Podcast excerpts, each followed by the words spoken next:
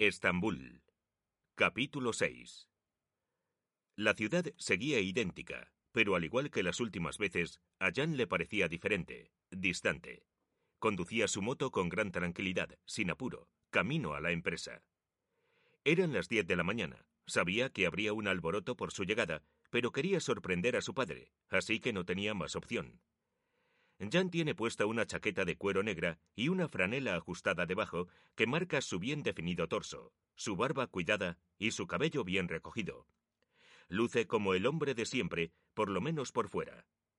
Cuando llega al piso de la oficina central, todos comienzan a detenerlo. Jan es muy querido por todos. Señor Jan, nuestro héroe ha regresado después de subir la montaña más alta del mundo. Grita repetidamente Seisei, uno de los empleados más variopinto de la agencia de publicidad. Los que todavía no lo habían notado ahora lo saben. El otro hijo del jefe estaba en casa. Una joven y elegante mujer le pasa por detrás. Qué placer tenerle de vuelta. Pensé que nos habías olvidado a todos. Bienvenido a casa. Se detiene y se dan un abrazo cordial. Gracias, Aileen. Ahora tendrás que compartir a Emre conmigo. Llévatelo una semana, así aprovecho para trabajar más. Tan ambiciosa como siempre, me agrada. ¿Mi papá está en la oficina? Ambos. No te esperan, se alegrarán de verte. Jan intenta responder cuando llega Deren y lo abraza de sorpresa, por poco montándosele encima y apretándolo con mucha fuerza. Ha estado enamorada de él desde hacía mucho tiempo y no puede controlar su emoción. Es una mujer hermosa, bien vestida, y ocupa un puesto importante en la agencia. Jan, recé por ti todas las noches mientras estabas en aquella feroz montaña. Tenía miedo de no volverte a ver. ¿Cómo estás? Cuenta, cuenta. Deren, por favor, estoy bien. No tienes de qué preocuparte. Bienvenido, señor Jan. Saluda tranquilamente la asistente personal de Asís. Su padre va a enloquecer de felicidad cuando lo vea. No lo espera.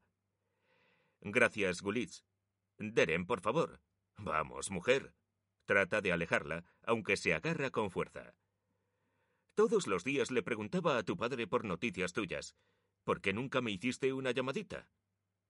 Con ayuda de Seisei, a quien le agradece, Jan logra quitarse de encima a Deren para poder ir a ver a su padre en la oficina. Asís, sentado, y Emre, inclinado a su lado, conversan sobre un documento en el escritorio. Cuando Jan abre la puerta, ellos se detienen y se quedan en silencio por unos segundos, asimilando lo que ven. No lo pueden creer. Hacía casi un año que no lo veían. Hijo, hijo mío. Hermano, grita Emre con alegría. Asís se olvida de todo y se levanta con premura para el encuentro. Padre e hijo se abrazan por unos largos segundos. Se saludan y se preguntan mutuamente cómo se encuentran. Los ojos del padre se humedecen. Emre no tarda en unirse al abrazo. También extraña a su hermano. Vámonos de aquí. Tienes que contarnos todo, dice Asís, mientras le da media vuelta a sus hijos para enfilarlos hacia la salida. No es necesario, papá. La empresa. intenta decir Jan. Para algo es mi empresa. Nos vamos. ¿En qué coche? pregunta Emre. Aunque sin muchos y omitiendo algunos detalles, Jan les contará lo ocurrido durante su viaje mientras comparten un delicioso almuerzo y un par de buenos tragos. La noche y las estrellas cubrieron el cielo de Estambul.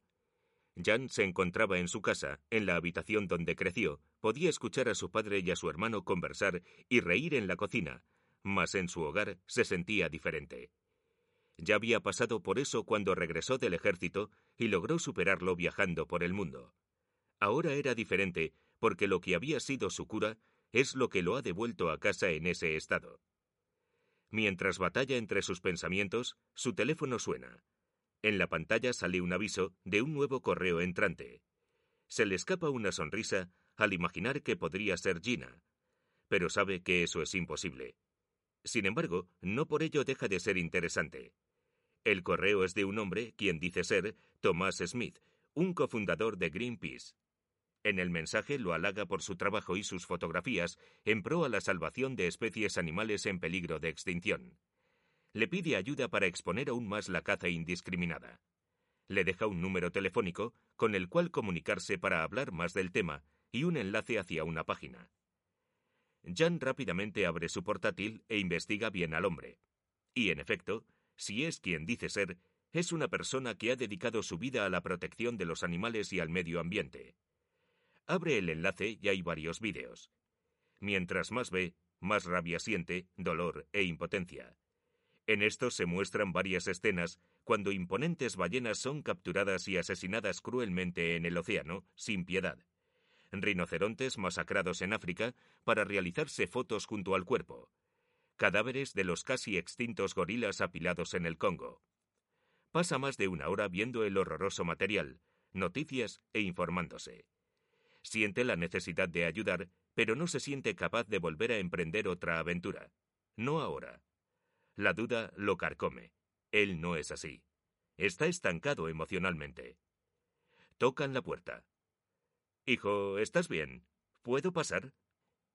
Jan respira profundo varias veces para calmarse y le pide que entre. Asís ya lo había notado, pues es su hijo. Sospechaba que algo no andaba bien. Ahora tiene la certeza. Jan le sonríe y comienza a soltar bromas. Su padre se sienta a su lado y lo mira fijamente en silencio. ¿Qué pasa, padre? ¿Has perdido el sentido del humor? Puedes contármelo, hijo, lo que sea que te esté pasando. Nunca te juzgaré, y siempre tendrás un abrazo cuando lo necesites. Jan intenta hablar, mas no puede, y traga saliva. Ha sido un hombre fuerte desde siempre, y muy pocas veces demuestra algo, pero es su padre y mejor amigo a quien tiene al frente. Sus ojos se humedecen un poco y Asís lo abraza. El enorme, orgulloso e imponente hombre joven recibe el consuelo de su frágil y viejo padre. No importa qué haya pasado, lo resolveremos juntos. La muerte no tiene solución. Pude salvarlo. Sabía que corría peligro. Todo en mí me decía que debía ir a detenerlo, pero fui egoísta y me quedé abrazándola porque ella moría de frío, y ahora también la perdí a ella. Aunque no sé qué ni cómo, estoy absolutamente seguro de que hiciste todo lo que pudiste para evitarlo, y sé que no fue tu culpa, porque eres la persona más valiente y generosa que conozco, pero nunca pondrías a alguien en peligro. Eres un buen hombre, Jan. Eres mi orgullo más grande. Eres mi hijo. Gracias, papá. No sabes lo mucho que significa que el mejor hombre del mundo me diga algo así. Conversan un largo rato, y Jan se logra abrir con su padre como no lo hacía con nadie por mucho tiempo. Comparten tragos y hablan desde el corazón. Entonces te escribió ese tal tipo de Greenpeace. ¿Qué piensas hacer? No lo sé, padre. No tengo idea. Eres como un pájaro, Jan. Te heriste en tu último vuelo, pero pronto necesitarás volver a volar. Es tu naturaleza. ¿Y si solo vuelvo a la empresa y me quedo un tiempo? Yo sería el hombre más feliz del mundo, pero sé que tú no lo serás. Cuando decidas volver y quedarte en casa un tiempo, debe ser porque buscas tranquilidad, establecerte, no por miedo. Descansa y duerme. No tienes que decidir nada en este momento. Jan sonríe y recibe bien aquellas palabras. Asís reconoce la mirada a su hijo y lo entiende. Aunque ya decidiste qué es lo que debes hacer, ¿verdad? Gracias, papá. Se beben un trago más. Asís sale de la habitación y Jan toma su móvil y llama al número del tal Thomas Smith. Diga, dice después del tercer tono. Recibí tu correo. Envío muchos correos al día. Necesito un nombre. Jan Divit. Señor Divit, no esperaba su respuesta tan pronto, pero es una grata sorpresa. ¿Ha visto los vídeos? Sé que no es algo nuevo. ¿Cómo puedo ayudar a detener esto? No sé si algún día podremos parar esa brutalidad, pero merece intentarse todos los días. Necesito que me ayude a exponerlo de la manera más cruda, que sus imágenes y sus palabras retumben en cada rincón del planeta. ¿Mis palabras? Serás un nuevo rostro que represente nuestra organización. Vendrán periodistas. ¿Por qué yo? Hay miles de fotógrafos que lo harían. Por dos razones. Usted tiene renombre internacional, una reputación intachable. Es una persona digna que representa todos los valores de Greenpeace. Y segundo, tiene recursos. Sería un trabajo no remunerado. Pero... Primero debo ver la cara de la persona con quien hablo y luego hablamos del trabajo.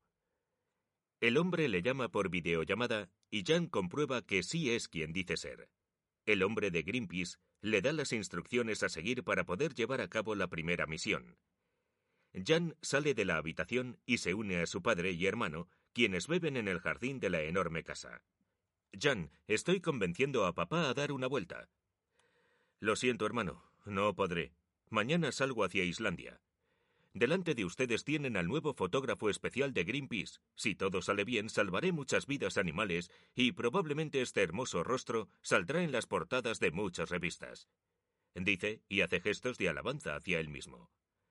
Le sirven una copa y se levantan para felicitarlo. ¿Ganan bien los fotógrafos de Greenpeace? pregunta Emre. No puedes imaginártelo, hermanito. Toneladas de dinero. Tendré que pesarlo para no perder tiempo contándolo. Emre, sabes que Jan no lo hace todo por dinero.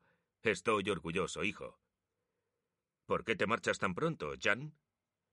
La despreciable temporada de caza de ballenas empieza a partir de primeros de julio. Saldré en mi barco. Será un viaje de varias semanas hasta Islandia, donde me encontraré con un contacto que me guiará y ayudará a conseguir las fotografías. Entiendo. ¿Y luego de eso, volverás? Si todo sale bien, supongo que en un par de meses. Bueno, al menos termina esta botella junto a nosotros. Seguro que sí, Emre. ¿Qué pasó? ¿Que te dieron la noche libre? Asís casi se ahoga con su trago y agrega.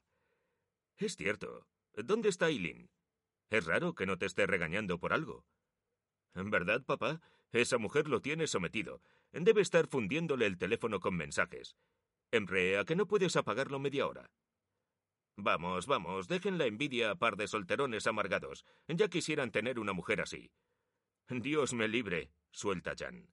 Nos libre, dice el viejo Asís.